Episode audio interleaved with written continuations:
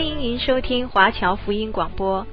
我们的制作是免费赠送给对福音有兴趣的朋友和希望在圣经真理上成长的基督徒。您可以透过电话、传真或电邮向我们索取。您也可以透过互联网浏览我们最新的消息和制作。我们的网址是 www.cgbconline.org。我们也欢迎您透过奉献来支持我们的施工。再次欢迎您收听华侨福音广播。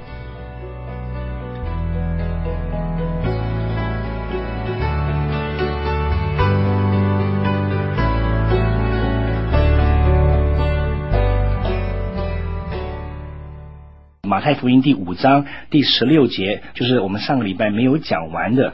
耶稣说：“我们要在世上做光做盐。”然后呢，第十六节这里讲到：“你们的光也当这样照在人前，叫他们看见你们的好行为，便将荣耀归给你们在天上的父。”这里我们要重视这个这一点，说都是说好行为哈。因为我发现，在我们的基督徒的这个圈子内的话，我们很重视传福音给给这些还没信主的人，因为呃，这个台台湾目前还是百分之呃三、百分之四是基督徒之外，大部分百分之九十五以上呢，都还没有信耶稣，还没有机会啊、来到神的面前来认识他。那我们就很迫切的要传福音哈。那但是问题是，呃，这边我们在传福音的时候，我们又错过这个做好见证的，就让好行为让人家看见我们的好行为哈。所以的话，这里耶稣讲到，我们要让人家看见我们的好行为。我们不是借着好行为得救，我们是因信称义。但是我们称义之后，我们生命被改变之后，应该要生出好的果子。OK，我知道有一些呃一些我看见的基督徒的这些商人，他们信主之后，他们做生意的手段，或者是他们这个呃呃做的做做人的方式的话，仍然跟以前没有什么差别。他们只是呃是去教会认识神而已，但是却没有被神来改变。他们生命当中没有好行为。能够啊、让人把荣耀归给天父，反而他们说啊，那那基督徒就是骗钱的，OK 啊，他们在做这种不不良的事呃事情，这样子，我们也神就是说，让人家看见我们的好行为。在希腊文，这个“好”这个字有两种解释，第一种是指一件单指是指指一件良好的质地哈，一件东西良好而已；另外一种的话，意思不单只是说一件东西好。而且说到形容这个东西是更加美丽迷人，引人入胜。换句话来说，基督徒的善行，我们的好行为，不仅是良善，而且是要吸引人的，是吸引人的。这种良善的话，不是呃苛刻哈，不是冷酷啊、呃，不是呃这个严厉责备别人，使人家反感。啊，你像一颗刺一样，你你说哦，我因为我是良善的人，我是正直的人，所以我像一根刺，到处走来走去，到处刺。我们我们的良善不是要去刺别人，我们的良善，神要我们的良善是带给人家有一种吸引人的那种力量，迷人的力量，是是是可爱的。所以基督徒最好的广告，最好的宣传，就是委身在基督里的人所散发出的香味。Amen。OK，那好的行为要引人注意的对象，不是给我们自己，不是要人家来说哦，你看哦，这个这个马老师，你看他多多么伟大，他多么圣洁，他多么棒啊，他多么亲近神，好像啊这个这个大有能力。我们我们要吸引人注意的目的是要让人家归荣耀给天父，而不是归给我们自己。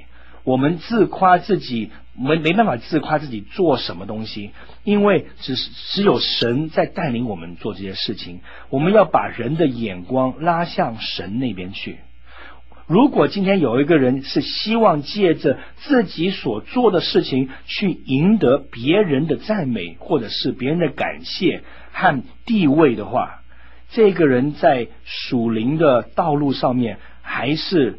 婴儿的还是初级啊。我有有一个牧师他讲到，如果你还是希望得到人的赞赏的话，你的灵命还是婴儿程度啊。OK，你知道最近我碰到一些的事件，非常困扰我。为什么呢？因为我的一个朋友，他一个牧师的朋友，他最近建立的教会，大概有四五十人去他教会当中，正在成长当中。他们的呃，在金钱上面，他在寻求呃一些教会的支持，因为他们是资资资金有限哈。这个后来一些其他的一些的比较人数比较多的教会的这些牧者们就跟他说了：如果你要得到我们的资源的话，你必须要放我们的教派的名字。你放我们的名称哦，那我们就有资源、金钱给你。他遇到呃几间教派的牧者这样子对他说：“如果你要我们资源，你就要放上我们的这个招牌。”这个后来我听了这个东西之后，我有点搅扰的。为什么呢？因为呃，基督的教导我们的博爱跑去哪里去了？呃，因为呃，某些教派希望他呃。扩呃扩展的更多，然后它更大，可以在人的面前炫耀一下我们的教会有多大，多有多少教呃教会是属于我们的这一种的心态，这一种的动机，是不是错过了基督所教导我们基督徒的本分？这种有点像在这个在在创世纪里面啊、有三个罪嘛，对不对？一个眼目的情欲、肉体的情欲跟今生的骄傲。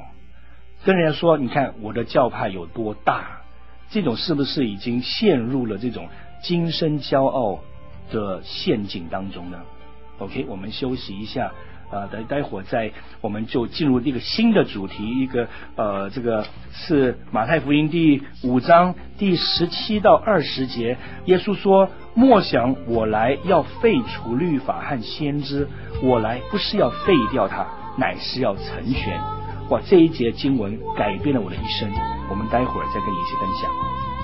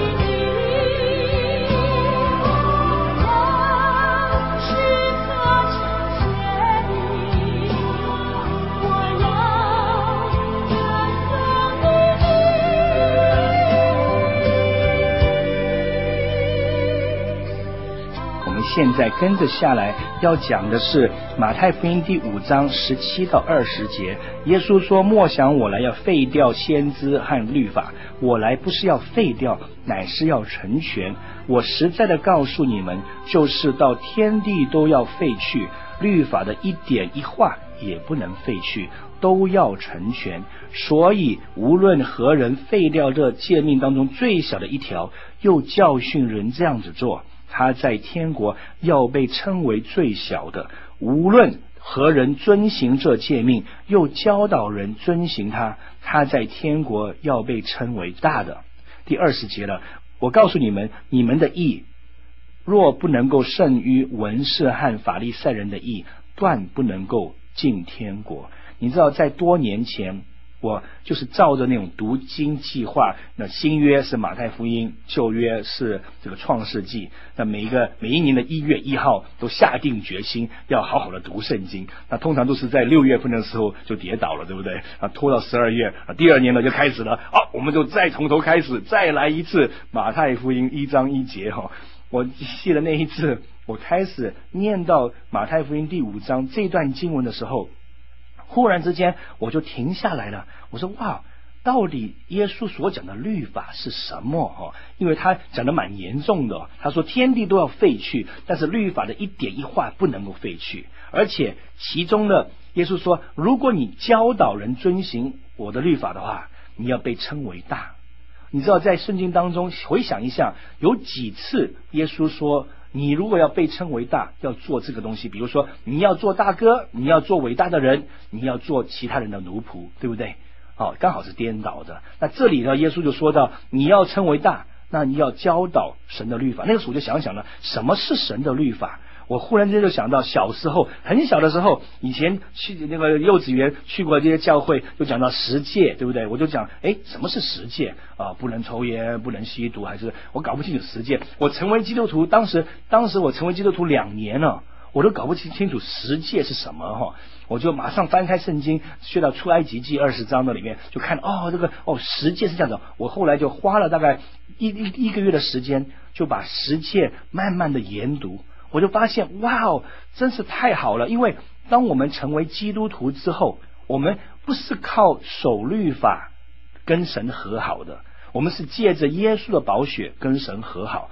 但是成为基督徒之后，我们生命当中必须要有某些的标准，记着神圣灵所写的律。如果圣灵住在我们基督徒的生命当中，不会拒绝他自己亲手写的律例典章。你知道，在整本圣经当中，神亲手写的只有十诫，其他的经文都是借着别人的手而写的。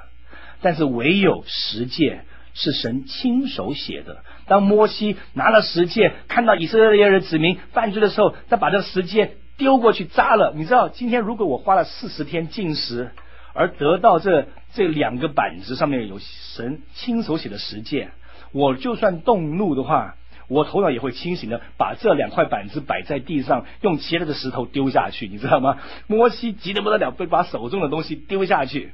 如果今天是我的话，丢完之后我会想，诶，我还记得这个十诫里面内容是什么东西呢？自己去那里雕在山上雕刻一下。但是你知道吗？神说，你把那十诫丢坏掉、扎坏掉了，没关系。我再写一次，神亲手的又写了十诫。换句话来说，神对他的这个十个诫命是那么谨慎、那么严慎的。所以，基督徒成为基督的门徒之后，我们的生命是借着耶稣的宝血洁净了。但是，神说：“我要做你的父，你要做我的儿女。”我要给你把我的律列典章重新的再次的写在你的心中。你知道当时我就开始读十诫，读完十诫之后，有一个弟兄呃告诉我，你知道吗？摩西五经就是创世纪到出这个这个生命记，这摩西五经里面拥有整本圣经最基本的神的律法。我那个时候说哦，真的，我就开始读这个摩西五经。我花了两年的时间，然后用很多的解经的书本教导我了解这前五本摩西五经这本书。你知道以前一读到这个呃呃这个创世纪好精彩啊，我两天可以把创世纪念完哈。出埃及记的故事也很精彩，进入这个利未记的时候哈，民数记哈，我们差不多已经开始开始打瞌睡了，睡着。你知道吗？当神把我眼睛打开，当我看见神啊，我跟神说：“神啊，我要看见你的律例典章教导我的时候，你知道吗？立位记好精彩呀！为什么呢？那里讲到神是多么的爱我们。”他用不同的方式，救赎的方式挽回我们，使我们能够回到他的身旁，跟我们保持一个友好的这种和平相处这种这种这种关系。立位记是讲献祭，哦，那民数记呢是讲到神如何重新组织一个混乱的以色列的族群，变成一个军队。如何去打仗，如何去征战，你知道吗？我那个时候我在在在写，我就大概花了六个月在民数记上面的时候，哇，好精彩哦，就鸡皮疙瘩都起来了，你知道吗？哇，读得好。我说我那个时候想，有些人说，哇，你怎么你怎么能够从民数记里面得到任何真理？我说，哇，得到真理才可多嘞。你知道吗？耶稣在面对法利赛人在辩论的时候，他引用经文最多的是从生命记出来引用。所以我在花生命记里面也也这个生命记就意思就是说呃这个律法再一次的提醒哈，这五两年当中我学习了好多的功课，就是从神的律法当中，我我的心中不再拒绝律法。你知道我是一个从一个呃信主的时候是一个灵恩教会里面长大的，那灵恩教会最大的问题就是。他们有一种叫做无律法论的啊，无律法论就是说，他们这个呃哦是在他们说呃旧约是律法，新约是恩典，这种教导是错误的。为什么呢？因为旧约的神跟新约的神是完全一样的。他们说呃旧约是严厉的神，是杀人的，你看到没有？杀这一群人，杀那群人。新约的耶稣了，新约的神是爱有爱的，这也是错误的教导。这是把神分开，旧约是坏的，新约是好的，那他们只拥抱新约，那是错误的观念。因为旧约的神跟新约的神也是完全一样的。因此的话，神在旧约里面，神如何彰显他的爱呢？就是在他的献祭，就是神的这个救赎，在立位记里面，我们就可以看见神有多么的爱我们。OK，所以的话，这个在我这我那个时候就开始念摩西五经之后，又开始了解罗马书，又开始了解加拉太书，又了解到诗篇里面最长的就是诗篇一百一十九篇，讲到大卫说：“哇，我真是多么喜爱你的律法律列典章。”你知道吗？很多时候我们在教会里面教导说要爱神的话语，那到底什么是神的话语？其实，在这个很多时候新约里面的教导。就等于说，旧约的十诫都散播在新约的教导当中。我曾经尝试了花一段时间哈，从创世纪到启示录，用十诫为十大标题，然后把所有圣经里面所有的教有关于教导这方面的都列在这十个标题里面。我到到这个生命记我就停止了，为什么呢？因为这这个这个太太太难做下去了，OK，要要花很多的时间。但是我所做到的，我看见，我说在十诫里面，第一诫命有好多的教，新约里面有些教导是有关于第一诫、第二诫、第三诫、第四诫，OK。所以的话，我我觉得非常有很大的收获哈。呃，每一次我们读圣经的话，我们必须要从神那里有有有启示而来，否则的话，你念上只在字句上面的话。